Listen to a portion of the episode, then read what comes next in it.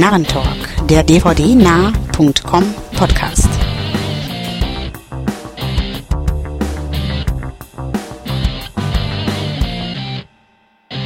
Hallo und herzlich willkommen zur Ausgabe Nummer 38 des legendären Narrentalks, dem Podcast von www.dvdnarr.com.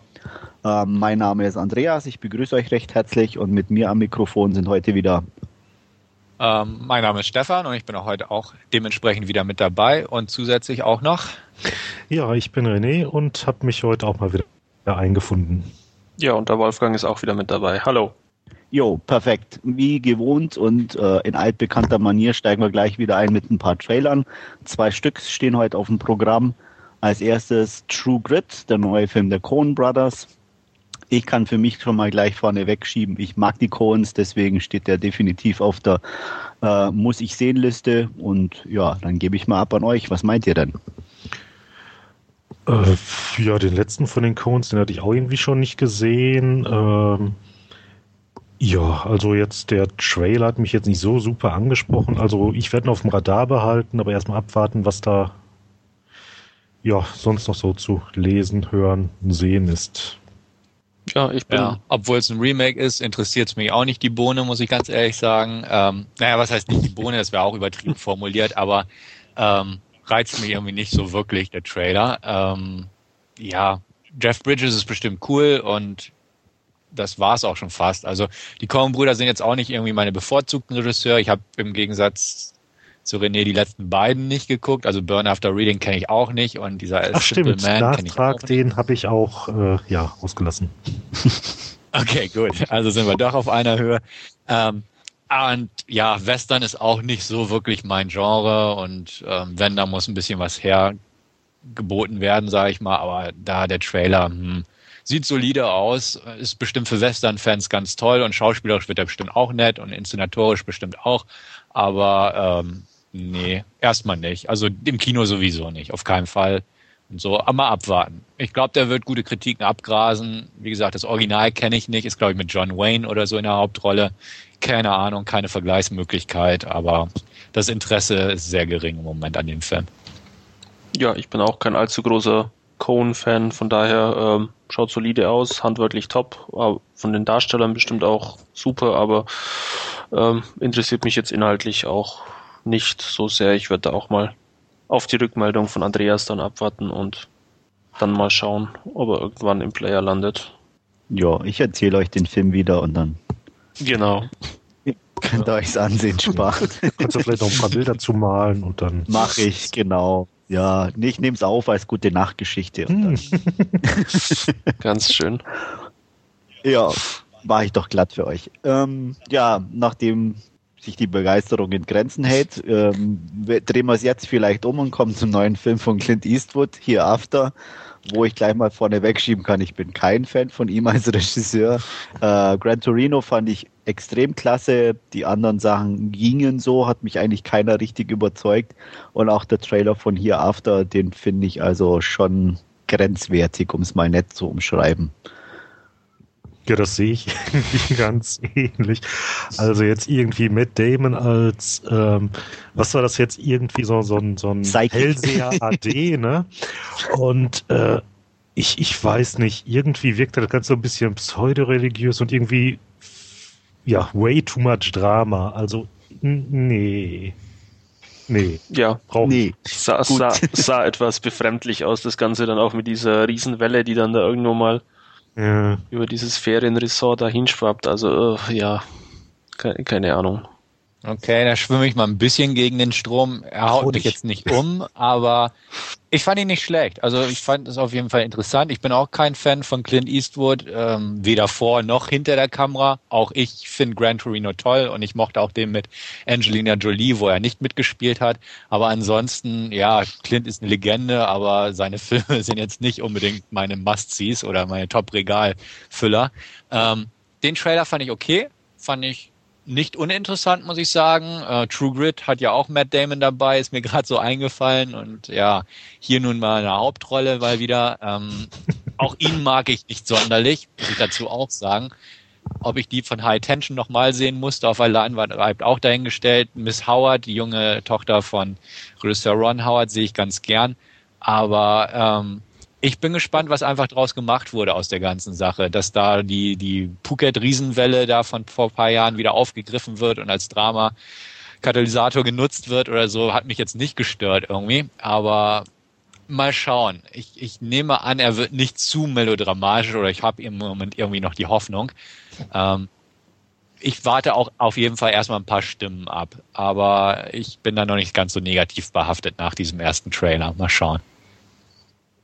Ja, ich fand äh, als, ähm, ich sag mal, mit für als Story-Element die, die, die Welle nicht schlecht, aber technisch fand ich die ganz grottig umgesetzt einfach.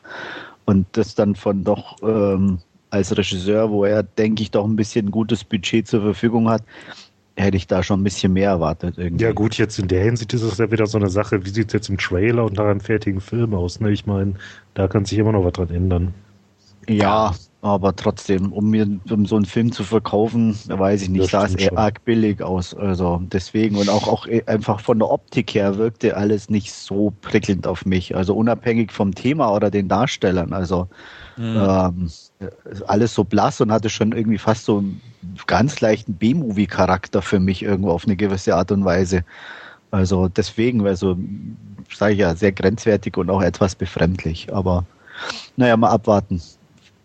Ja, mal schauen. Ne? Gucken ne? werde ich sicher mal, aber ist jetzt nicht ganz weit oben auf meiner Liste.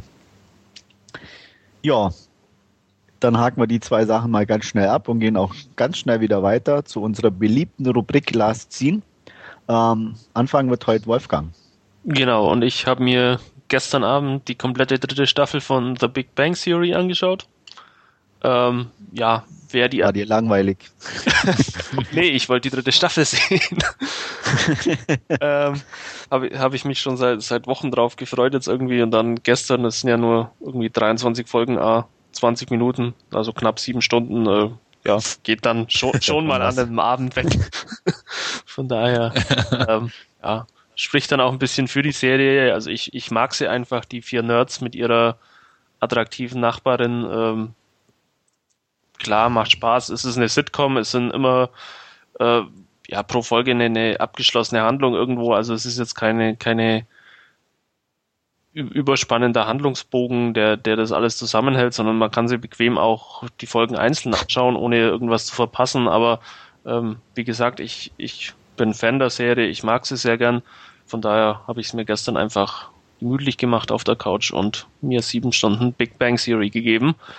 ähm, war auch gut unterhalten, muss ich sagen. Äh, teilweise wieder echte Brüllerfolgen dabei, unter anderem wie Penny und Sheldon im Krankenhaus sind zum Beispiel, ähm, wo wieder einige urkomische Momente mit dabei sind. Allerdings. Jetzt mal so für die Nicht-Eingeweihten. Ja. Wer sind Peggy und Sheldon? Äh, Penny ist die attraktive Nachbarin. und Sheldon ist äh, Physiker und, und Genie und ähm, ja, hat ein Nerd. Nerd und hat mit Frauen und so eigentlich überhaupt nichts am Hut.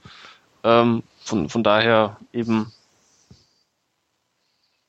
eine gewisse oder ergeben sich äh, einige witzige Situationen, unter anderem dann auch wie er äh, zum Beispiel mit seinem indischen Freund Rash äh, auf, auf einer Party war und da zufällig zwei Mädchen abschleppt und dann ähm, ihm seine innere Uhr eben sagt, er muss jetzt ins Bett und dann ähm, sagt er eben zu der jungen Dame, er geht jetzt ins Bett, ähm, sie würde sofort mitgehen und ja, passt ihm irgendwie gar nicht. Er legt sich dann ins Bett von seinem Kumpel und lässt die junge Dame alleine.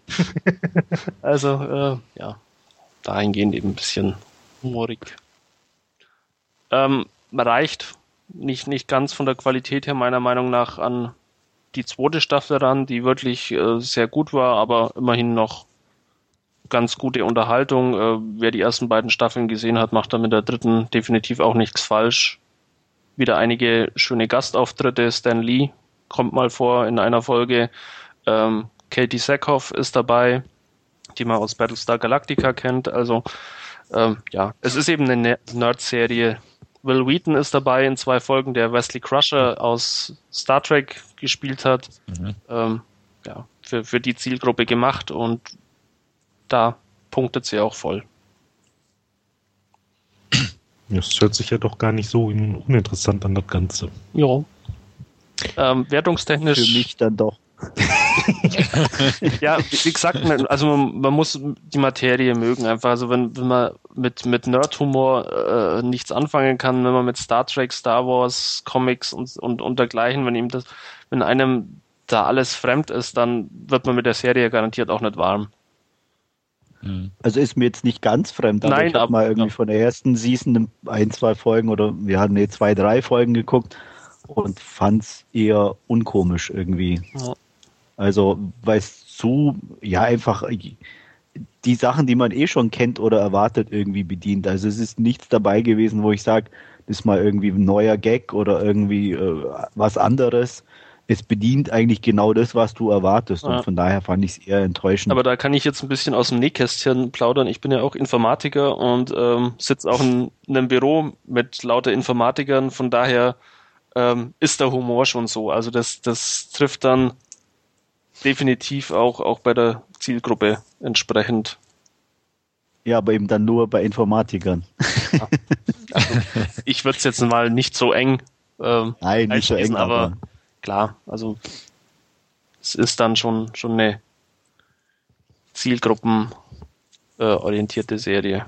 Äh, wertungstechnisch 7 von 10, weil wie gesagt, kommt nicht ganz an die ähm, sehr gute zweite Staffel ran, aber ja, für Fans auf alle Fälle sehenswert. Ja. Ja. Dann nehme ich mal an, dass das ein paar Leute sich angucken werden, die Gefallen daran finden. Ähm, Stefan, wolltest du noch irgendwie zu Big Bang Theory? Ähm, ich glaube mal im Fernsehen irgendwie reingeguckt zu haben in irgendeine Staffel, keine Ahnung. Ähm, hat mich jetzt auch nicht interessiert, äh, aber ich bin weder Informatiker noch Nerd, sage ich mal, und dementsprechend ähm, wohl auch nicht die Zielgruppe.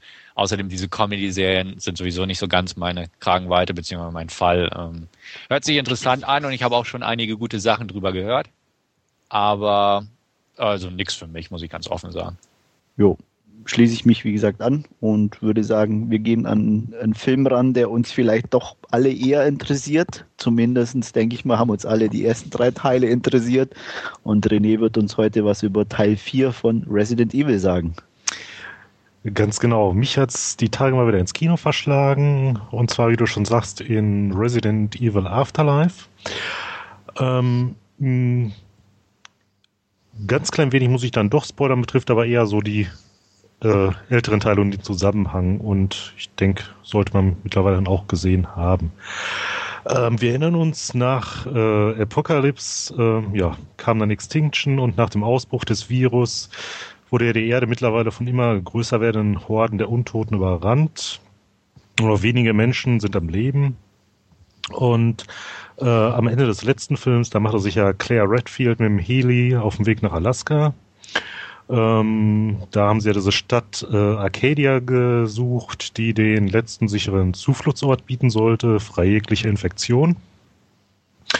Ähm, ja, Alice wurde da noch von einem Klon gerettet und kündigte dann ähm, Wesker an, den in äh, Tokio zu besuchen. Und genau da knüpft jetzt äh, der aktuelle Teil auch an. Ähm, ja, nachdem Alice dann mit äh, einigen ihrer Klone die ähm, ja, Tokioter-Abteilung, sag ich mal, von Umbrella zerlegt hat, da verabreicht Wesker ihr dann eine Injektion eines Gegenmittels, ähm, das die T-Zellen in ihrem Körper vernichtet und äh, ja, ihr so ihre Fähigkeiten raubt. Ähm, kurz darauf in Alaska äh, findet sie zwar nicht äh, Arcadia, aber äh, Claire trifft sie wieder und schließlich finden sie in einem Hochsicherheitsgefängnis, äh, das von Untoten belagert wird, ähm, ja, weitere Überlebende. Mm, ja, nach der äh, Bruchlandung auf dem äh, ja, Dach des Gebäudes, was man auch schon im Trailer sieht, äh, ja, stellt sich dann die Frage nach einem Fluchtweg. Ähm, ja, zur Story muss man jetzt nicht großartig was sagen. Also letztlich bekommt man das, was man erwartet. Style over Substance, Miller und ja, eine Menge Zombies. Äh, Style over Substance jetzt in ähm, der Hinsicht, Bullet Time gibt's da wieder, wobei so langsam kann ich das jetzt auch nicht mehr sehen. Ähm, dann recht stylisch diese Geschichte mit dem Kampf gegen den Henker, was ja auch im Trailer angedeutet wird, in diesem überfluteten Waschraum, wo ähm, ja diese Wassertropfen da auch äh, allgegenwärtig sind. Ähm, ja, rockt halt einfach das Teil und ist so. Ähm, ja, also mit Sicherheit äh, nicht der beste Film der Reihe, aber auf jeden Fall kurzweilige Unterhaltung. Äh, mein Schwager und ich, wir haben uns da jedenfalls bestens amüsiert. Frauen wollten irgendwie nicht mit. Oh. Ähm, ja. Wieso denn bloß? Ja. Also ich, und, ja, bitte? ich bin gespannt. Ich gehe morgen nämlich mit den Informatiker-Kollegen ins Kino. Von daher hört sich ja schon mal ganz gut an. Ähm, wir ja. schauen uns auch in der 3D-Vorstellung an. Ich bin mhm. gespannt auf alle Fälle. Doch, da war ich auch recht positiv überrascht, dadurch, dass der ja auch von vornherein auf ähm, 3D gedreht wurde und hat nicht irgendwie so im Nachhinein, wir machen nochmal schnell Kohlegeschichte, wie Kampf der Titanen war, äh, waren da doch schon ein paar recht nette Effekte drin. Also ganz gut. Und abgesehen und ähm, sonst äh, von der Tiefenwirkung her war das Ganze auch gut, recht nett gemacht, dass du so da mal mehrere Ebenen irgendwie hattest wenn er da nicht so diese Dinge hattest, die da rausploppten, ne? Aber, mhm. ja. Ähm, was, Und bitte? Entschuldigung, ich wollte nicht unterbrechen. Was, was man im Vorfeld jetzt ja gehört hat, ist ja scheinbar, dass die äh, Effekte in der deutschen Version etwas zensiert sind. Ja, das habe ich jetzt erst im Nachhinein auch gelesen gehabt. Ich hatte im Vorfeld schon irgendwie was von leicht entschärfter Fassung gelesen gehabt, hatte nochmal bei der äh, UFDB vorbeigeguckt, da stand jetzt irgendwie nichts dran, dachte ich mir, oh, okay, wohl doch nicht. Ähm, ja, und dann hatte ich irgendwie im Nachhinein, ich glaube, heute hatte ich erst das Posting von Andreas entdeckt, äh, dass du nochmal darauf hinwies, dass wir jetzt schon sagst, da so ein paar äh, Bluteffekte reduziert worden sind. Also jetzt keine Cuts im eigentlichen Sinne, ja. ne, sondern nur da so ein bisschen was runtergeschraubt. Ähm, ach ja, und wer die Spiele kennt, da ähm, bedient man sich jetzt auch so ein bisschen, ähm, vor allem am äh, fünften Teil, hier diese ähm, äh, Las Plagas, die auch schon im äh, vierten Teil auftauchten, diese netten Untoten mit diesen interessanten Kiefern. Ähm, dann äh, der Henker ist einem aus dem fünften Resi bekannt, genauso wie dieser äh, Kontrollkristall und natürlich auch äh, ja der Wesker auf Speed nenne ich es mal, der dann da recht flott durch die Gegend toppelt. Ähm, ach ja, und wer es noch nicht wusste, der weiß dann spätestens nach der Filmsichtung, ja oder jetzt durch meinen Kommentar, dass da auch noch ein fünfter Film folgen wird. Und ja, also das Ende deutet halt schon wieder offensichtlich drauf hin und ist ja auch schon bestätigt worden.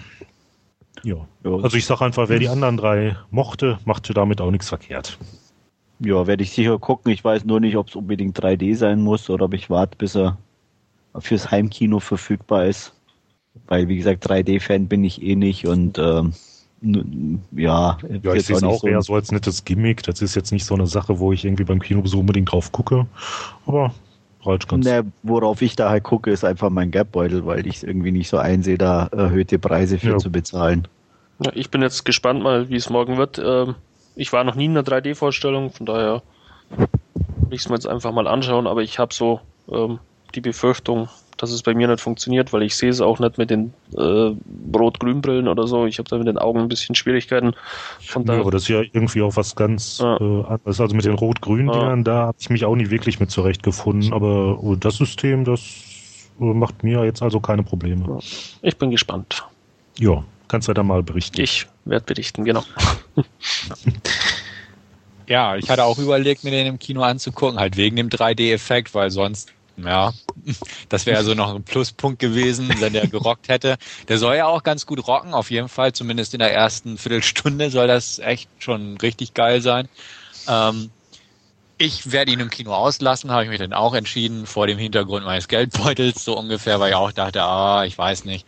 Und ähm, ich mochte die Resident Evil Filme auch alle. Ähm, ich mag Miller, ich mag Paul Anderson und ähm, habe eigentlich gar keine Zweifel daran, dass der Film mich gut unterhalten wird. aber im Kino muss es dann doch nicht sein. Da konnte mich dann 3D doch nicht so ganz gut krallen, wie eigentlich von den Studiobossen erhofft wahrscheinlich. Aber nun gut. Ich warte, bis er auf Blu-ray rauskommt und werde dann bestimmt mal Rückmeldung geben. Aber hört sich gut an, was so gesagt wurde. Die Kritiken sind ja üblich bei solchen Filmen, nicht so toll. Aber ach, wie gesagt, bei mir passt das schon bestimmt.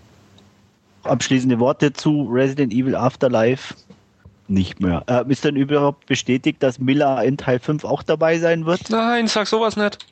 äh, ich meine, sie selber äh, hätte den Teil bestätigt und. Ach so, okay, gut. Und da ja Paul Anderson dann wohl auch wieder da an der auf dem Regiestuhl sitzt, da hege ich doch keine Zweifel, dass sie wieder die Alice mimt. Ja, hoffentlich. Okay, immerhin. Ja. ja. ja. Gut. Dann mache ich mal weiter mit meinen zuletzt gesehenen Filmen. Ähm, hält sich auch ein bisschen in Grenzen, nachdem ich ganz schwer todeskrank war. Gerade mal dem Tod ja, von der Schippe gesprungen. Ganz knapp war es, aber ich habe es geschafft. Deswegen. Ähm, ja, ich hatte äh, mir endlich mal Taking Pelham 1 to 3 zu Gemüte geführt. Und ja, ich hatte mir nicht viel erwartet und selbst das, ja, wurde noch knapp unterboten.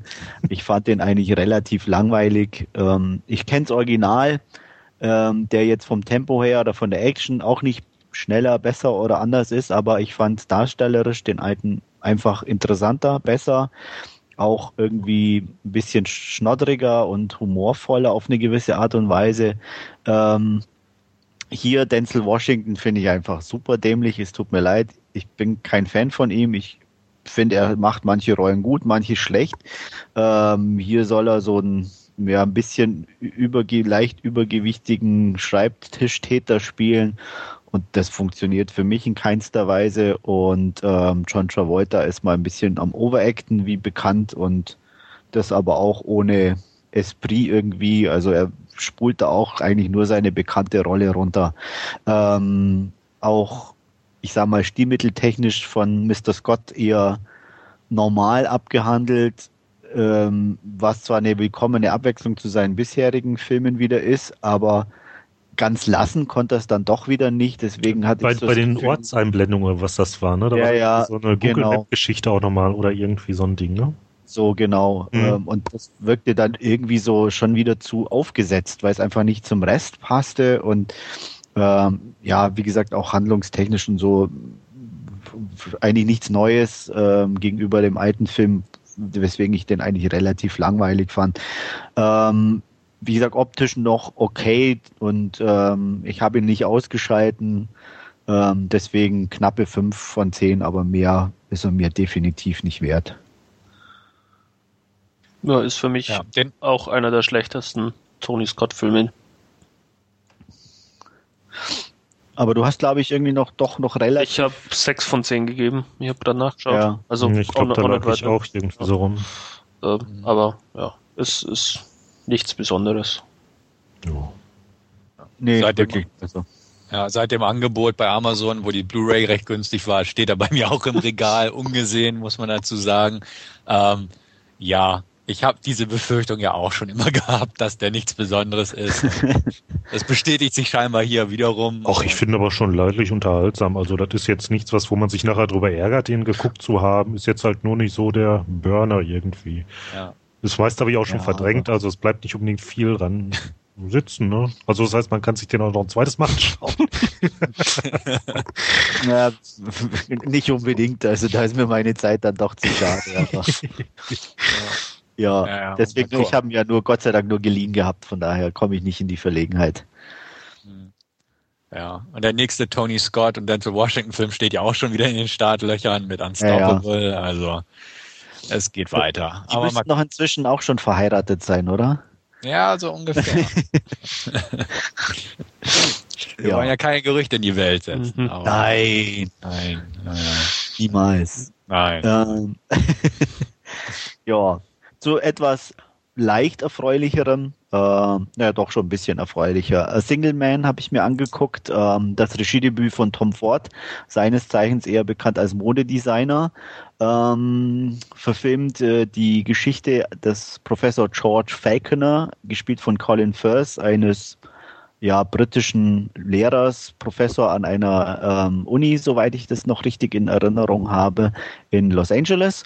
Und ähm, ja, homosexuell und eigentlich an dabei, sich mehr oder weniger das Leben zu nehmen, weil sein langjähriger Lebensgefährte bei einem Autounfall ums Leben kam und er eigentlich seinen Tagesablauf zwar abspult, aber irgendwie keinen Sinn mehr drin sieht und auch keine guten Freunde mehr hat oder irgendeinen Sinn im Leben sieht. Seine einzige Freundin ist die äh, Alkoholikerin Charlie so ungefähr, die gespielt wird von Julianne Moore, die ich sag mal keinen anderen Mann in dem Sinne hatte, weil sie ihn immer noch liebt seit einem kleinen Techtelmechtel und ja eigentlich alles ein bisschen kaputte gestalten auf eine gewisse Art und Weise. Und als er eben eines Tages beschließt, jetzt wirklich sich das Leben zu nehmen, ähm, passiert an dem Tag doch noch so relativ viel, ähm, das ihn zumindest an seinem Entschluss äh, zu zweifeln beginnt. Ähm, darstellerisch kann man, glaube ich, vorwegnehmen, wirklich klasse gespielt, sowohl Colin Firth als auch Julian Moore, ähm, meiner Meinung nach echt großes Kino, ähm, tolle Leistungen, auch nimmt man in die Rollen beide super ab. Also ähm, Colin Firth, so diese Mischung aus ähm, ja, kühlen Briten mit doch irgendwo mh, hm, einer gewissen Leidenschaft in sich, die immer so ein bisschen leicht nach oben kommt, ähm, spielt er echt gut und auch so diese, diese, ja, ähm, wie soll ich sagen, äh, keine Perspektive haben ohne den Lebensgefährten und so, das bringt er echt gut rüber auch storytechnisch sehr interessant umgesetzt, alles optisch wirklich bemerkt. Äh, also die Ausstattung ist, ist super, spielt glaube ich in den 50er oder 60ern, so ganz genau weiß ich es gar nicht, aber auf jeden Fall schon ein paar Jährchen her und von den Autos über die Klamotten, das passt alles ziemlich gut. Ähm, was mich echt irgendwie gestört hat, ähm, ähm, ist die, die, das schon fast zu klischee-mäßig ist. Also von, von der Optik der, der anderen Schwulen, sage ich mal, die, die er dann in diesem Tag noch trifft, die der modetypisch schon fast aus einem Katalog geklettert sein könnten. Also wirklich super glattes Gesicht und, und also wirklich so diese Modeltypen, die natürlich an jeder Schule nur ihrem Lehrer hinterherrennen. Ähm, das war dann schon wieder echt einfach zu viel des Guten irgendwo, wo man dann irgendwie schon ja einfach eher so die Modeszene im Kopf hatte und weniger den Film an sich, was für mich zumindest schade war, weil der Rest echt stimmig war. Und äh, ein bisschen nicht direkt unzufrieden am Schluss kann ich nicht sagen, aber ähm, er deutete sich zwar in einer gewissen Art und Weise schon am Anfang ein bisschen an, ähm, aber war dann in meinen Augen auch fast schade für den Film. Also ich hätte mir da doch eher ein anderes Ende gewünscht. Ähm, auf jeden Fall, was bleibt für mich, ist ein sehr gelungenes Regiedebüt. Äh, ich weiß nicht, ob Tom Ford in, in einem anderen Film oder Sujet ähm, einen ähnlich guten Film machen könnte. Also ich kann mir jetzt nicht vorstellen, dass er ein normales Drama oder wirklich einen anderen Film machen könnte. Ähm, weiß ich nicht, aber ist auf jeden Fall fand ich Single Man sehr interessant. Ich würde auch sagen sehenswert und auch ein, sollte man sich mal angeguckt haben und gebe auf jeden Fall eine glatte 7 von 10. Mhm. Also der liegt auch bei mir schon im Regal und ähm, seit ich damals gehört habe, Tom Ford dreht einen Film, war ich so ein bisschen aufmerksam. Und den Trailer fand ich schon klasse, sehr optisch gehalten. Also in dem ersten Trailer wurde auch, glaube ich, kein Wort gesprochen oder so. Und ähm, fand ich sehr stimmig, das Ganze. Ähm, aus dem Trailer geht schon so ein bisschen hervor, glaube ich, was du gesagt hast mit den anderen Homosexuellen, wie die aussehen, wie Abercrombie und Fitch Models so ungefähr. Ja. Aber ähm, ja, gut. Ich bin gespannt auf den Film. Lange Rede, kurzer Sinn. Ich werde ihn mir demnächst auf jeden Fall anschauen und du gibst sieben von zehn. Das klingt ja auch nicht verkehrt. Und nee, absolut. Also ja. Man sollte sich, also auf jeden Fall, wer ein bisschen sich dafür interessiert und, und Colin Firth und Gillian Moore mag, also macht nicht so viel falsch, sage ich mal. Mhm. Ja, ich werde berichten und wie gesagt, freue mich drauf. Ja, ich werde mal auf meine Liste setzen. Jetzt nichts, wo ich jetzt sagen würde, oh, das muss ich jetzt unbedingt so bald wie möglich äh, sehen. Ich meine, hört sich durchaus interessant an, aber jetzt, ja, nicht so, was ich jetzt gerade so im Moment bevorzugen würde. Ja. Ja, ich habe ihn schon auf meiner Leihliste liegen. Von daher wird er ja, wohl irgendwann. Nur eine Frage der Zeit. Ja. Klingt ja dann doch recht gut. Ich mag, muss gestehen, ich mag die Julian Moore nur bedingt. Also da, äh, ja, nicht so. von, von, daher hält sich die Begeisterung auch ein bisschen in Grenzen. Ja, aber, okay. Aber wie gesagt, darstellertechnisch ja. ist sie auf jeden Fall, äh, finde ich immer eine, eine ob, man es jetzt mag oder nicht, aber sie spielt nie schlecht in dem Sinne und passt eigentlich ganz gut in die Rollen rein, die sie, die sie sich aussucht oder für die sie gecastet wird. Von daher.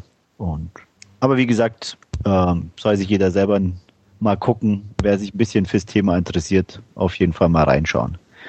Ja, das waren meine gesehenen Filme und den Abschluss bildet Stefan. Jo. Ähm, ich war in letzter Zeit auch zweimal im Kino, darauf komme ich gleich zu sprechen. Ich habe mir aber auch nochmal klassisch eine Blu-ray importiert aus England von einem Film, der hier eventuell noch in die Kinos kommt, aber muss auch nicht sein, hätte ich fast gesagt. Nicht, dass er besonders schlecht ist, nee, aber er ist halt nicht so ein großer Kinofilm. Und zwar geht es darum, um After.life. Also nicht Resident Evil Afterlife, sondern einfach nur Afterlife mit einem Punkt dazwischen geschrieben. Und ähm, das ist die Geschichte einer jungen Dame, gespielt von Christina Ritchie, die ein ja, Streit mit ihrem Verlobten hat oder gerade als sie sich verloben wollen, mehr oder weniger, kommt es zum Streit zwischen ihnen. Und äh, sie braust im Auto davon, baut einen Unfall und erwacht im Leichenschauhaus beziehungsweise im Beerdigungsinstitut. Liam Neeson spielt den Bestatter oder Beerdigungsinstitutbetreiber, wie auch immer man das bezeichnen mag, äh, und erklärt ihr erstmal, dass sie tot ist. Aber gut, sie redet, spricht und kann sich auch bewegen und äh, sieht es gar nicht ein, dass sie tot ist. Ähm, das war die Ausgangsbasis der Handlung und viel mehr passiert da eigentlich auch nicht handlungstechnisch, außer dass sie irgendwie versucht rauszufinden, ob sie nun wirklich tot ist oder nicht. Während Liam Neeson ja vom Hintergrund des Films dargestellt wird. Entweder ist er jemand, der mit Toten sprechen kann und quasi den Übergang bildet, beziehungsweise sie auf ihrer letzten Reise geleitet, oder doch irgendwie ein psychopathischer Killer, der die Opfer betäubt und wie auch immer da aufbewahrt, bis er sie dann töten und oder begraben kann, wie auch immer. Das ist so der ganze Zwiespalt des Films, woraus sich auch die ganze Spannung im Prinzip generiert. Ähm, währenddessen versucht natürlich der Verlobte, gespielt von Justin Long, ähm, ja, erstmal seine Trauer zu überwinden, seine Schuldgefühle und er kriegt dann noch so ein bisschen raus, dass sie eventuell gar nicht tot ist, beziehungsweise will es nicht wahrhaben, will die Leiche sehen, aber da blockt er Liam Neeson halt immer ab und so weiter und so fort. Es kommt auch noch ein kleiner Junge im Spiel, denn sie war Lehrerin und er will halt seine tote Lehrerin nochmal sehen ähm, und wird so ein bisschen von Liam Neeson unter seine Fittiche genommen. Also ähm, handlungstechnisch will ich mal sagen, kein, kein Oscar-Preisträgerkandidat. Ähm, ein bisschen abstrus das Ganze, aber sehr schick inszeniert von dem Vornamen kann ich nicht aussprechen, Agnieszka und dann Vjotovic Voslu. Voslu kennt man so ein bisschen. Äh, Arnold Voslu ist der, der die Mumie gespielt hat. Das ist seine Frau. Die liefert hier ihr Regiedebüt ab und hat auch am Drehbuch rumgefeilt.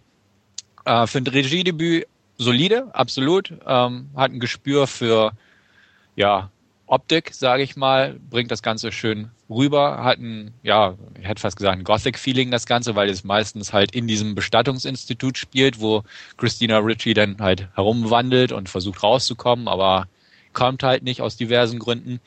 Ähm, ja, so viel dazu. Ähm, was der Film natürlich mit sich bringt, ist Christina Ritchie und äh, sehr wenig Klamotten am Leib. Und das ist so der Selling Point des Films, möchte man fast sagen, der auch gleich in der ersten Szene ausgiebig bedient wird.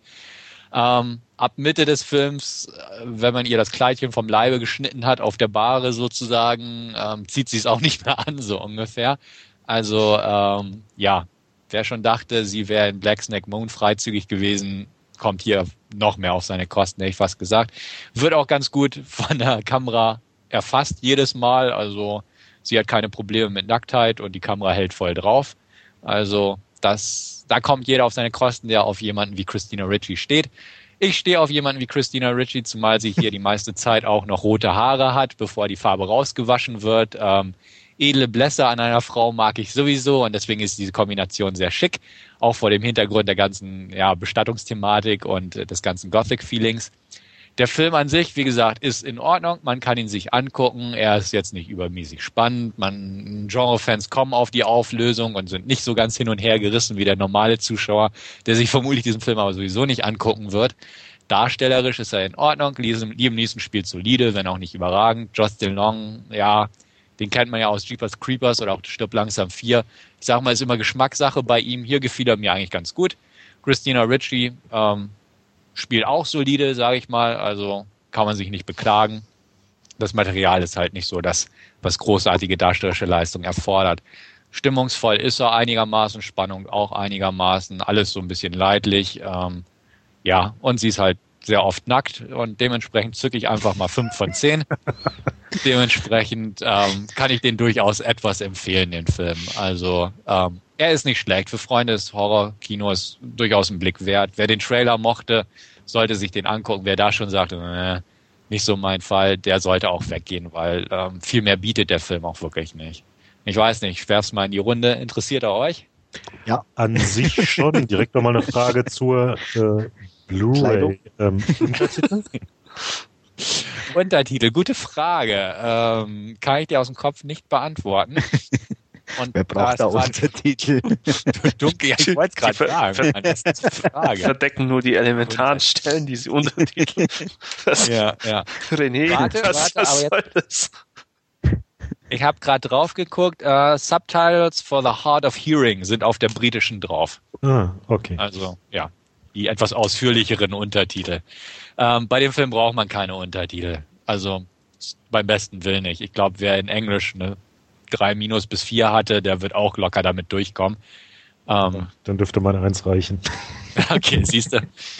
Aber die Untertitel sind drauf. drauf. Die Blu-ray aus England ist in Ordnung, schicke Bildqualität ist von Anchor Bay. Das Ganze ähm, ist auch von Anchor Bay Films produziert worden. Das ist, glaube ich, der erste Film, den sie irgendwie direkt vermarktet haben. Und ähm, ja, an der Blu-ray gibt es nichts auszusetzen. Ist halt keine Referenzqualität, aber ist absolut anständig, das Ganze. Wolfgang, du irgendwie? Äh, Nee, hatte ich damals beim Trailer schon gesagt, das interessiert mich nicht. Ähm, kann jetzt auch die Nacktheit quasi nichts rausreißen momentan. Okay. Ja, für mich wirkt's.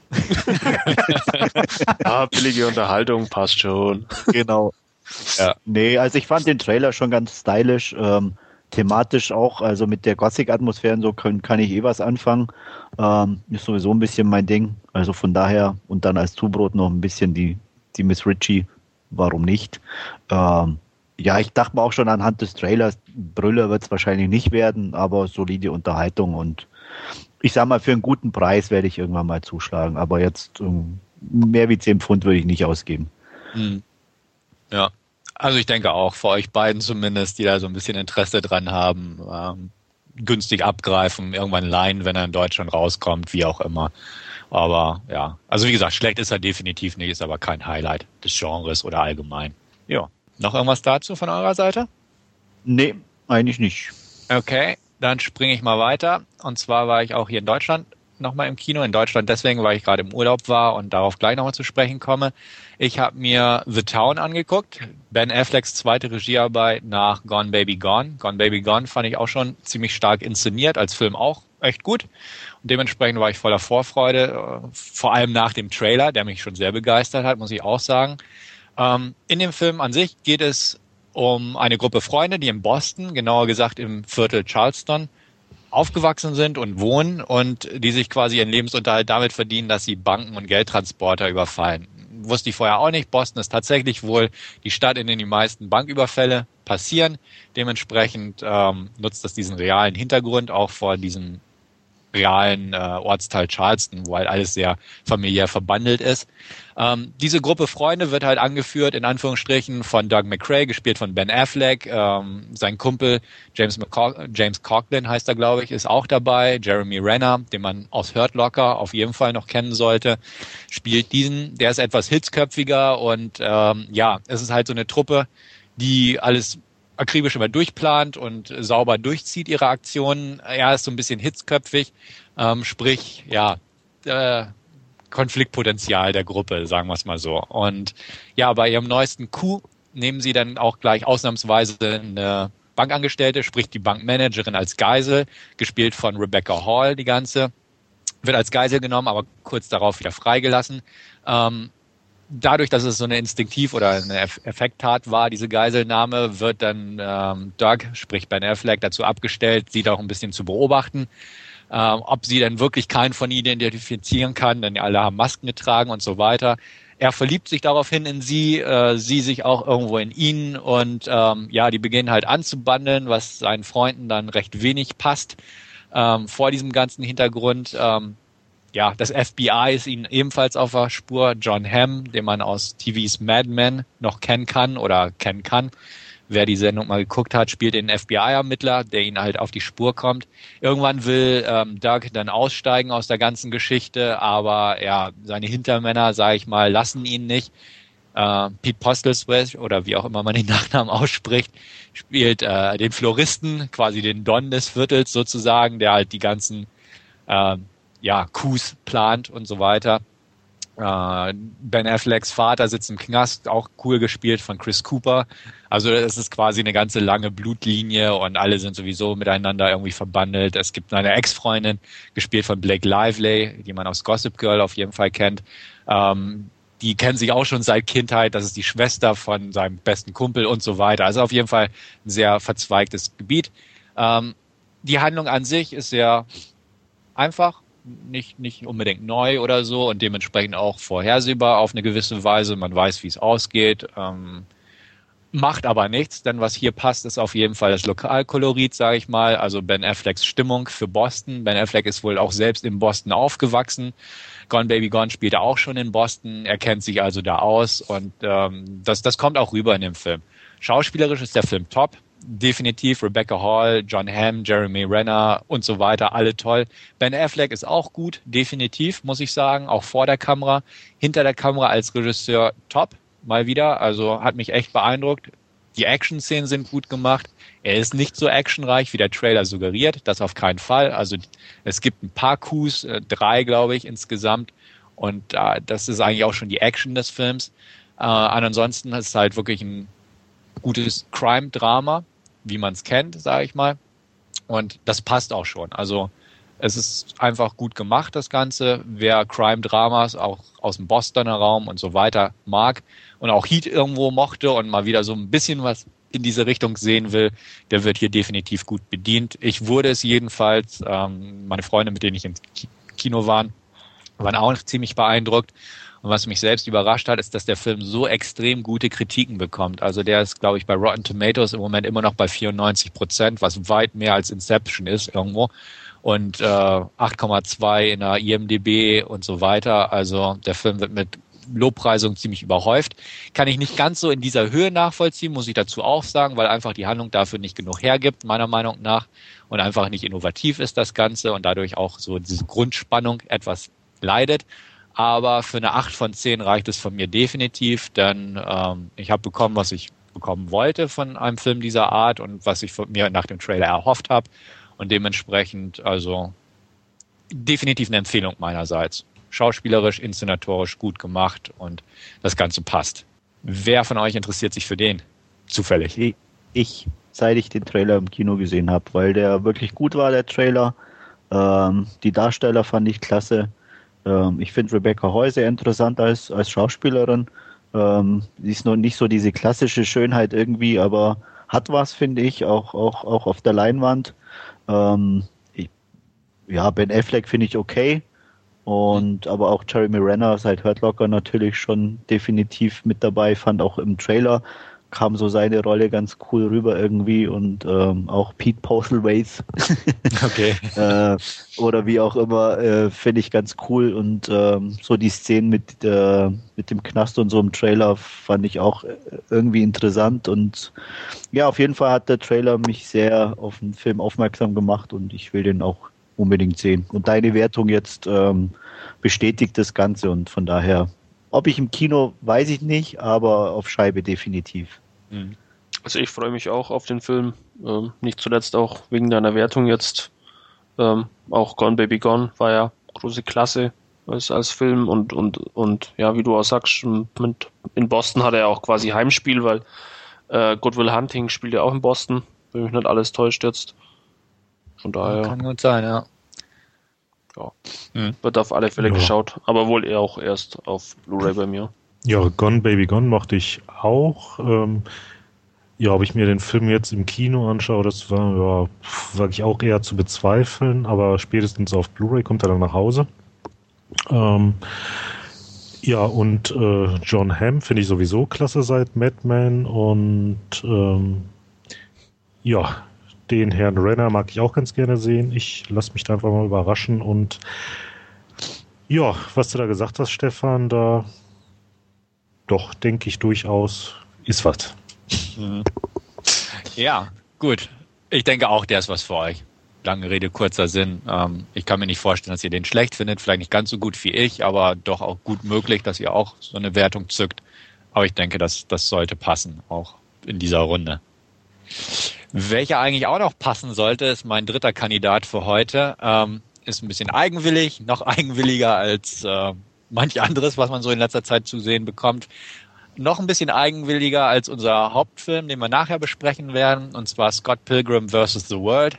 Bevor nun jemand aufschreit und sagt, was, der läuft doch noch gar nicht, oder von wegen, den hat er aus dem Internet. Nein, ich war im Urlaub und habe den ganz regulär im Kino geguckt, also seid beruhigt. Scott Pilgrim vs. The World ist die Verfilmung eines, ja, Kultcomics, glaube ich. Also äh, heißt es zumindest. Ich habe keine Ahnung von diesen Comics, also dementsprechend lasse ich das mal einfach so im Raum stehen. Ähm, geht um Scott Pilgrim, der einfach so ein kleiner, ja, Loser, na, Loser ist er nicht, aber so ein kleiner, unscheinbarer, ein bisschen zurückhaltender, introvertierter Kerl ist, der zufällig auch in einer Band spielt, die nicht besonders gut ist.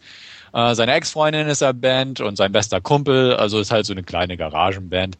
Er selbst wohnt bei einem anderen Kumpel von ihm, der schwul ist und äh, ja, wenn der mal einen Lover parat hat, äh, liegen sie entweder ja, stumm zu dritt im Bett sozusagen oder er muss nebenan gehen. Aber wie auch immer, seine ganze Welt ändert sich, als er das Mädchen seiner Träume auf einer Party trifft, beziehungsweise ich glaube, vorher treffen sie sich auch kurz. Auf jeden Fall ist es Liebe auf den ersten Blick. Ramona Flowers heißt junge Dame, gespielt von Mary Elizabeth Winstead. Ähm, Scott Pilgrim selbst wird von Michael Sarah gespielt, den man aus Juno bestimmt noch kennt, oder Nick and Nora's Infinite Playlist. Ähm, wer ihn da aus diesen beiden Filmen noch so gut vor Augen hat, kann sich genau vorstellen, wie diese Rolle geschaffen ist und er füllt, ja, füllt sie optimal aus. Auf jeden Fall trifft er Ramona Flowers, ähm, will ihr Herz erobern, datet sie und ja, dann stellt sich aber heraus, dass er, um ihr Herz zu gewinnen, beziehungsweise bei ihr voll landen zu können, ihre sieben bösen Echse bedienen beziehungsweise bekämpfen und besiegen muss. Äxte deswegen, weil es nicht Ex-Freunde sind, wie dreimal mindestens herausgestellt wird. Er das nicht so ganz rafft, bis er ja den Grund dafür erkennt, dass es nicht Ex-Freunde sind, sondern ja, sie auch auf dem College war, hätte ich fast gesagt. Aber wie auch immer, das Ganze ist wie ein wüst ja, es ist einfach schwer zu beschreiben, das Ganze. Es ist wie ein, äh, wie eine Hommage an diverse alte Computerspiele, Comics und so weiter. Also es wird, werden Schriftzüge, Lautschrift und so weiter ins Bild gemalt. Ähm, das Ganze ist so übertrieben, die Kampfszenen sind ultimativ übertrieben.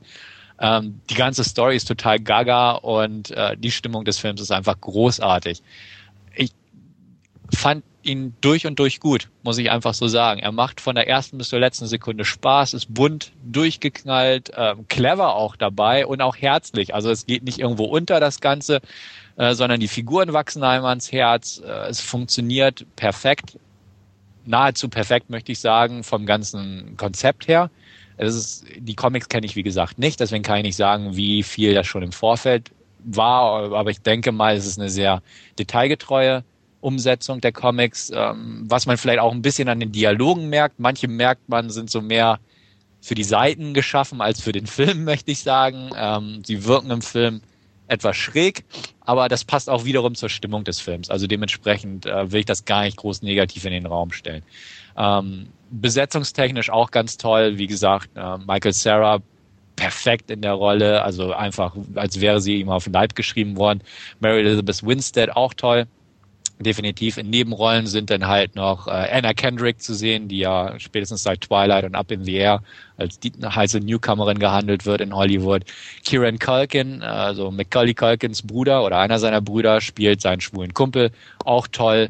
Ähm, der Film ist einfach nur witzig, also man lacht und äh, ich sag mal Nerds, die auf diese Computersachen stehen, ähm, werden voll auf ihre Kosten kommen. Also wenn er pinkeln geht, an einer Stelle kommt so ein P-Bar im Bild und leert sich dann, je nachdem wie lange er pinkelt und äh, er schnappt sich auch ein zusätzliches Leben einfach und wenn er diese Duelle gegen seine Widersacher antritt, äh, dann ist sowieso, also dann sind alle Schleusen offen in Sachen Inszenierung und solche Sachen. Die Widersacher werden auch unter anderem gespielt von Chris Evans, der ja aus Push und sowas bekannt ist und Fantastic Four und demnächst auch als ähm, Captain America, glaube ich, auftreten wird. Es gibt ein großartiges Cameo, muss man auch sagen, von zwei bekannten Leuten, den ich hier nicht spoilern werde, definitiv nicht, aber ähm, super überraschend, super großartig und man merkt, dass derjenige oder speziell einer von diesen beiden Personen echt eine Verbindung zu Comics hat und ähm, großartiges Cameo.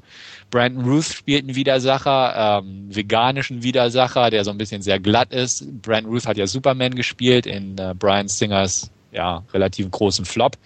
Hier auch, also hier definitiv eine großartige Rolle. Ähm, ich weiß gar nicht mehr, wie er heißt. Ähm, helft mir mal weiter.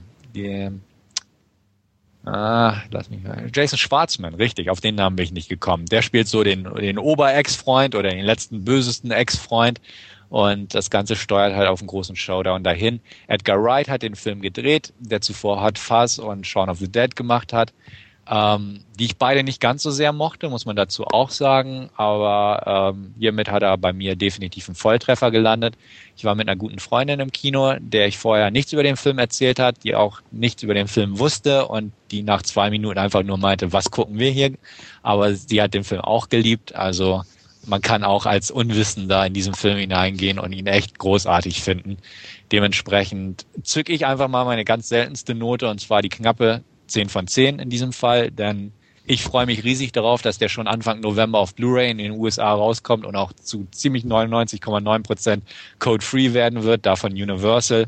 Ich werde mir sofort ordern und gleich noch mindestens zweimal gucken, weil auch meine Freunde ganz heiß drauf sind, den auch zu sehen.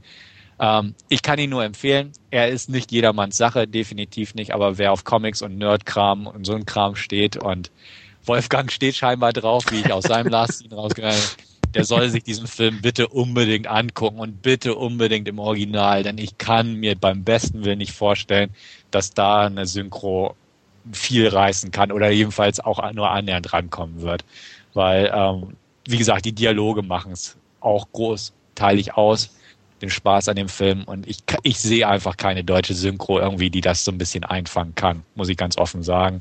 Dementsprechend Originalfassung Pflicht, behaupte ich mal und Ansehen irgendwo auch, wer sich für sowas begeistern kann. Ja. Ja, ja, das steht da ganz weit oben auf meiner Liste und ich habe sie auch schon gesehen. Anfang November kommt die Scheibe schon. Ähm, liegt bei Axel schon auf der Wishlist und wird dann irgendwann in der nächsten Zeit dann auch vorbestellt werden und ja, ist bestimmt mein Ding. Ich weiß noch nicht so ganz, was mich erwartet. Ich will ihn auch auf, auf alle Fälle sehen, vor allem da ja jetzt deine Stimme oder, oder die Stimmen im Allgemeinen sehr positiv sind. Äh, mir geht's auch ähnlich wie dir, Shaun of the Dead und, und Hot Fuzz, ja, war okay, äh, aber hat mich jetzt auch nicht so vom Hocker gerissen. Deswegen auch noch ein bisschen zurückhaltend, aber ja, Mary Elizabeth Winstead äh, mag ich sehr gern und auch äh, Michael Sarah ist, ist, ist mir sehr sympathisch, von daher ähm, werde ich mir den auf alle Fälle auch besorgen. Ja, kann ich mich auch nur anschließen. Ähm, für mich Pflicht. Ähm, ich sag mal, Kick-Ass, Scott Pilgrim und was auch schon jetzt so langsam die Runden macht, der äh, im, auf dem TIFF-Festival lief, äh, super. Ähm, der auch ähnliche Richtung geht. Ne, Superhelden, die ein bisschen so in die Richtung eigentlich keine sind der auch ziemlich heftig sein muss, sehr brutal. Ein brutaler als Kick-Ass, soweit ich gehört habe, mit ein paar sehr netten Leuten dabei. Ähm, ja, ich denke mal, die drei gehören fast schon zum Pflichtprogramm irgendwo. Und ja, Kick-Ass werden wir ja noch näher drauf eingehen. Von daher bin ich neugierig und ja, ich denke mal, ich werde auch bei Axel zuschlagen und mir den definitiv vorbestellen, weil den will ich unbedingt sehen. Ja, wie gesagt, ich denke auch, der wird euch gefallen. Ähm, vielleicht auch da wieder nicht so gut wie mir, weil, aber ich, wie gesagt, ich bin auch nicht mit so einer Erwartungshaltung reingegangen. Ich dachte, der wird cool, weil die Trailer kennt man ja inzwischen. Ähm, aber wie gesagt, also der hat mich rundum begeistert und äh, ich hoffe einfach, dass ihr auch so rundum begeistert werdet von dem Scott Pilgrim. Ja, so viel jo. von meiner Seite. Wunderbar. Ist ja, wie gesagt, auch ein guter Übergang zu unserer Hauptreview. Ähm, ich, ich sage mal einfach einen allseits beliebten Film inzwischen, weil die Wertungen alle ziemlich gut sind. Äh, ein paar Leute, die natürlich weniger Ahnung haben, bewerten den auch schlecht. äh, nein, ganz so schlimm ist nicht. Ich rede natürlich von Kick-Ass. Ähm, zur Inhaltsangabe braucht man eigentlich nicht viel sagen. Ein Typ entscheidet sich Superheld zu werden, ohne besondere Kräfte zu haben. Und ja, wie hat euch Kick-Ass denn gefallen? Ja, voll geil. ja. ja, ist einfach ja. sau sympathisch äh, von, von den Darstellern, von den Figuren. Ähm, die Action passt wie die Faust aufs Auge, die, die, die äh, witzigen Momente oder die Witze grandios, also wirklich äh, fast der perfekte Film, würde ich sagen. Also ich fand ihn auch wirklich klasse. Das fängt ja allein schon bei der ähm, ja, Einführungssequenz an, die auch schon im äh, Trailer zu sehen war und ähm, ja, die Charaktere, die passen alle. Ich muss sagen, ähm, die Comicvorlage kenne ich noch nicht. Äh, Werde ich mir auf jeden Fall über kurz oder lang auch nochmal zulegen, genauso wie den Soundtrack. Ähm, nee, aber diese ganzen äh, Charakterkonstellationen, auch dieses sehr schräge äh, Vater-Tochter-Verhältnis zwischen Hit Girl und Big Daddy äh, großartig. Ja, schließe ich mich einfach mal an. Ich fand auch, der Film hat Ärsche getreten, sag ich mal. Er kicked ass. Ähm, toll, toller Film. Ich hatte ihn im Kino schon gesehen, äh, war auch sehr begeistert. Ich habe ihn jetzt noch nicht gesehen, muss ich ganz ehrlich sagen, weil eine Menge gerade rauskommt. Deswegen spare ich mir den Kauf noch ein bisschen auf. Wird aber definitiv in meine Sammlung wandern, denn ähm, war auch einer echter Highlight-Titel dieses Jahr für mich.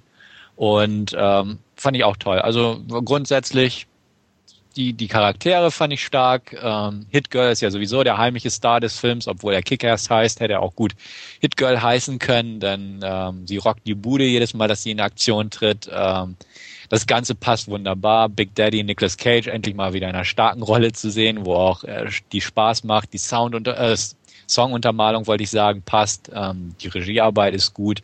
Und äh, er macht einfach Spaß, der Film. Also er nimmt sich nicht ernst und er hat auch kein, ja, kein, keine Zurückhaltung in Sachen Gewalt, zum Teil jedenfalls. Und ähm, das passt schon. Ähm, Mark Strong als Bösewicht fand ich auch ganz gut. Er hätte vielleicht ein bisschen anders und besser sein können irgendwo, aber er macht das schon ganz ordentlich.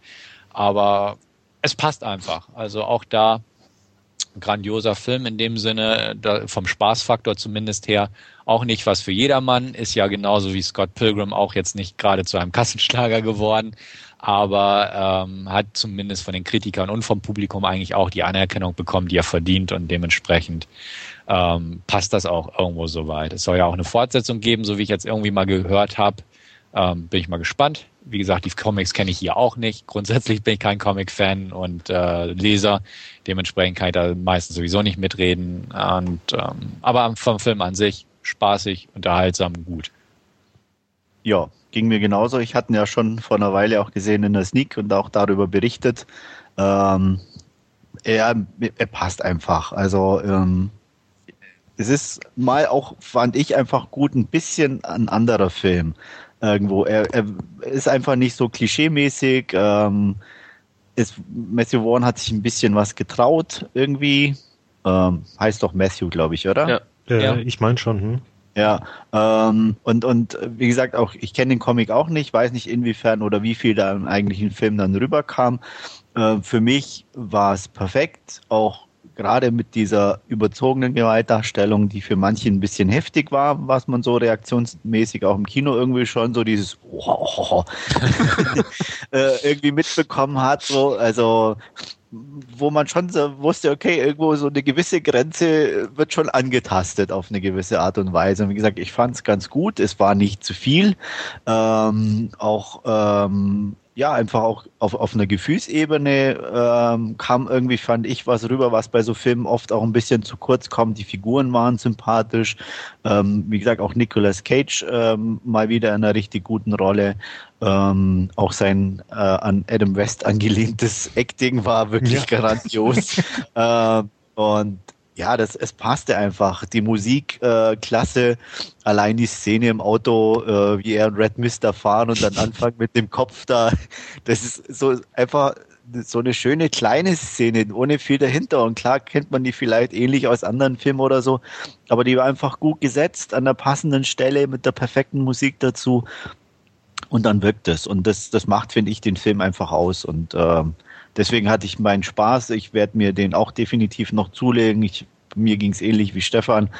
Äh, irgendwie gerade zu viel um die Ohren und zu viel andere Sachen. Und äh, aber wird definitiv gekauft und dann, ja, wie gesagt, irgendwann mache ich dann ein Triple Feature und gucke mir alle drei Comic-Verfilmungen, die da in die Richtung gehen, Scott Pilgrim, Tick Kickers und Super an und werde hoffentlich meinen durchgängigen Spaß dabei haben. Ja, aber wie du gerade schon sagtest, auch so diese kleine Sachen, jetzt sei es auch hier das erste Aufeinandertreffen dann von Red Mist und äh, Kick-Ass, wo er dann auf der Mülltonne steht und sich dann einfach nur ansprechen, Kick-Ass, Red Mist und ähm, ja, in der Situation halt einfach irgendwie urkomisch sind und äh, stilmittelmäßig fand ich das auch nicht schlecht. Ich meine, das wäre ähm, gewesen, als es um den Hintergrund ging von ähm, na, sag schnell, Hit Girl und Big Daddy, äh, da ist das Ganze doch, glaube ich, auch so hier in diesem ähm, Comic-Look erzählt worden. Oder war das an einer anderen Stelle? Weiß ich jetzt gar nicht mehr. Ja. Boah. Nee, kann ich nicht mehr sagen. Hm. Ah, nee, das war äh, die, die, ähm, ja, die Vergangenheit, glaube ich, von, von äh, Hit Girl und, und Big Daddy. Ja, das meinte ich ja, genau. Ja, ja, die Hintergrundstory. Mhm. Genau, das, das genau, gar nicht mehr. Wo es äh, dann ja äh, Nick Cage, ich glaube, man darf sagen, äh, dann äh, eben von seiner Tochter auch getrennt war, kurze Zeit. Und, und das hat man, glaube ich, in dieser, äh, in diesem Comic-Stil eben erzählt. Ähm, nee, wie gesagt. Ja. ja. Ähm, weil du vorhin den Gewaltgrad angesprochen hast, Andreas, fand ich jetzt bei dem Film zum Beispiel, äh, passt wie die Faust aufs Auge, ist zwar sicher auch äh, extrem und, und äh, ja, traut sich einiges, aber passt jetzt bei dem Film, weil wir ja letzte Woche schon oder beim letzten Podcast quasi drüber gesprochen hatten, bei From Paris with Love, wo es eben nicht passt, meiner Meinung nach, wo, wo es dann teilweise zu übertrieben ist.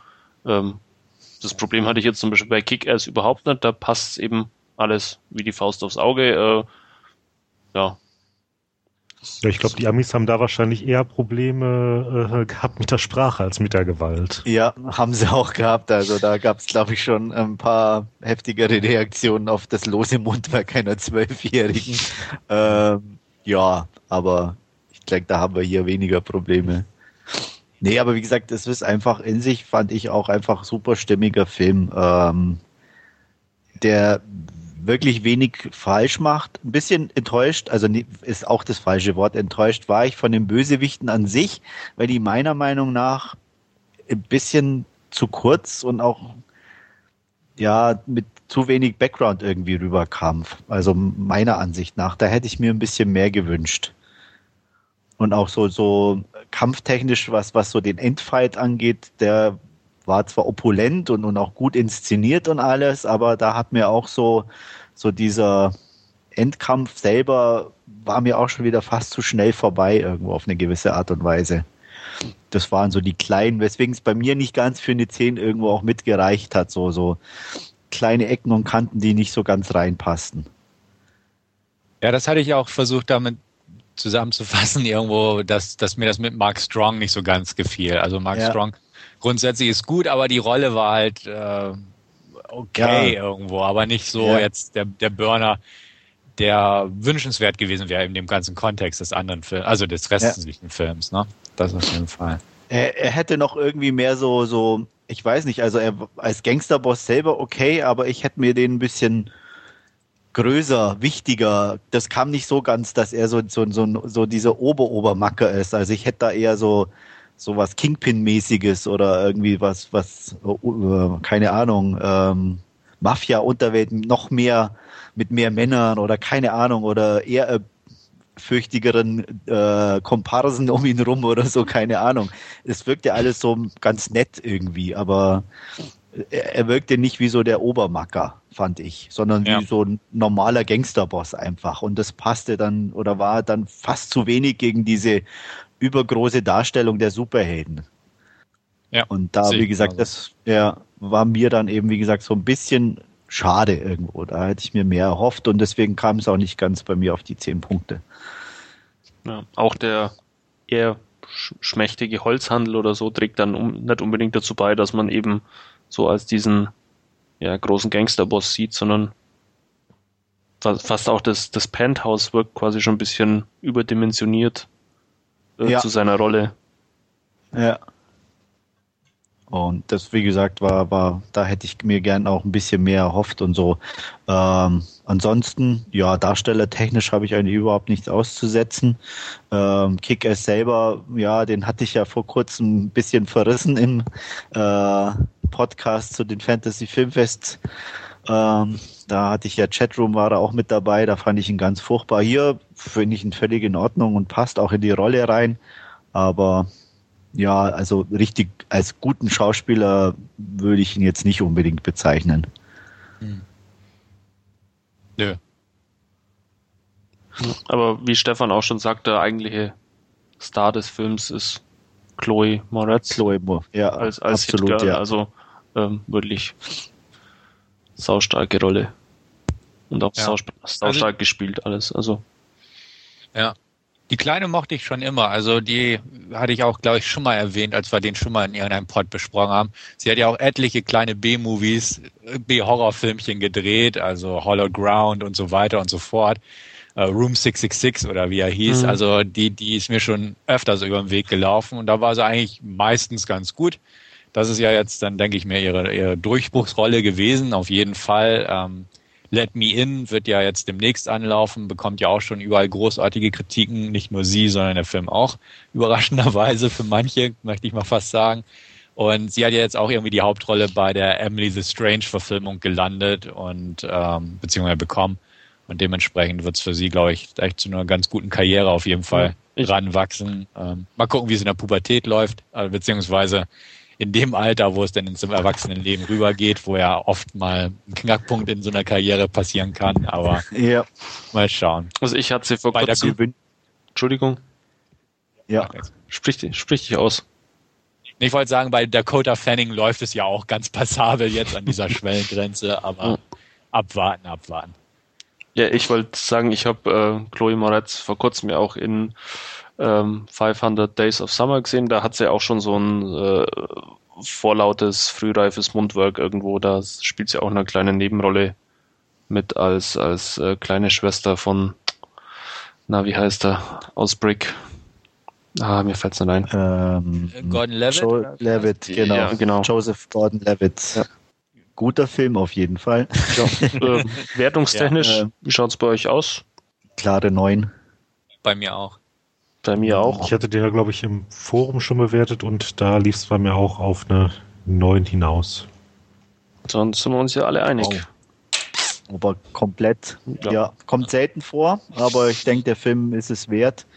Ähm, ich, ich, es ist auch, finde ich, so, so ein Film auch, ähm, ich, es ist schon eine Weile her, dass ich in der Sneak war, aber es sind wirklich noch immer Szenen sehr, sehr präsent, äh, was immer, denke ich, für so einen Film irgendwo spricht. Und auch die, die Bereitschaft oder die Freude, den jederzeit wieder ansehen zu können, ist äh, definitiv vorhanden. Und ähm, von daher, ähm, ja, denke ich mal, ziemlich viel, ziemlich richtig gemacht. Auf ja. alle Fälle, ja. Gut, dann würde ich sagen, beenden wir das Hauptreview oder will noch jemand was ergänzen? Nö. Gut, Nö. dann halt nicht. Ähm, Ja, damit kommen wir so langsam zum Ende unseres Podcasts Nummer 38. Ähm, ich möchte noch darauf hinweisen, dass es bei podcast.de, soweit ich das noch im Kopf habe, eine kleine Umfrage gibt zu Podcasts, wobei wir auch eine kleine Rolle spielen. Ähm, Wolfgang wird den Link zu dieser Umfrage bei den Podcasts mitposten. Es wäre nett, wenn ein paar Leute mitmachen würden. Ähm, gewinnen kann man leider nichts, aber ähm, es ist natürlich immer besser, je mehr Leute da so eine Umfrage beteiligen, desto aussagekräftiger ist das Ergebnis. Ähm, ja, zweiter Hinweis ist, manche Leute nervt das Intro, da kann ich nur sagen, dann macht ein besseres.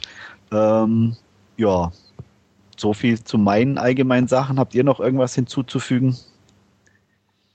Hm, eigentlich nicht, nö. Nee, also wer da einen Vorschlag, einen Alternativvorschlag ähm, zum Intro machen möchte, gerne her damit. Äh, wir sind dafür alles offen, ähm, werden dann auch abstimmen entsprechend. Also von daher gerne her. Genau mit den Vorschlägen. Und genau. wie, wie, du auch ja. sagst, ähm, bitte an der Umfrage von podcast.de mit teilnehmen. Ähm, einfach, ja, um ein bisschen das Hörerverhalten genauer kennenzulernen. Ja. Und grundsätzlich natürlich, wir haben heute mal keine Top 4 oder 3 oder wie auch immer. Ähm, wer Interesse hat, da mal wieder was Eigenes zu hören, beziehungsweise seinen eigenen Wunsch von uns berücksichtigt zu bekommen, ähm, auch da kurze Rückmeldung im Forum und dann gehen wir drauf ein, sofern wir es für würdig erachten, sage ich mal. Aber ja. meistens machen wir das ja. ja. Meistens machen wir eh das, was wir wollen. Richtig.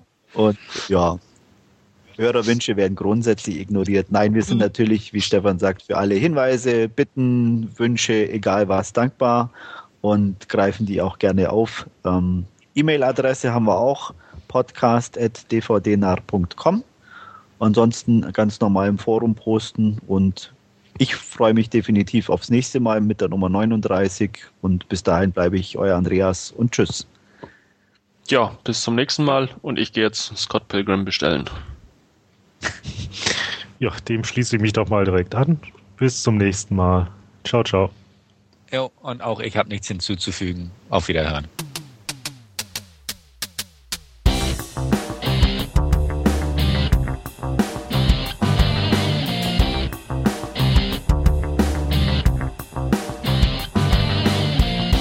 Narrentalk, der dvd-nah.com Podcast.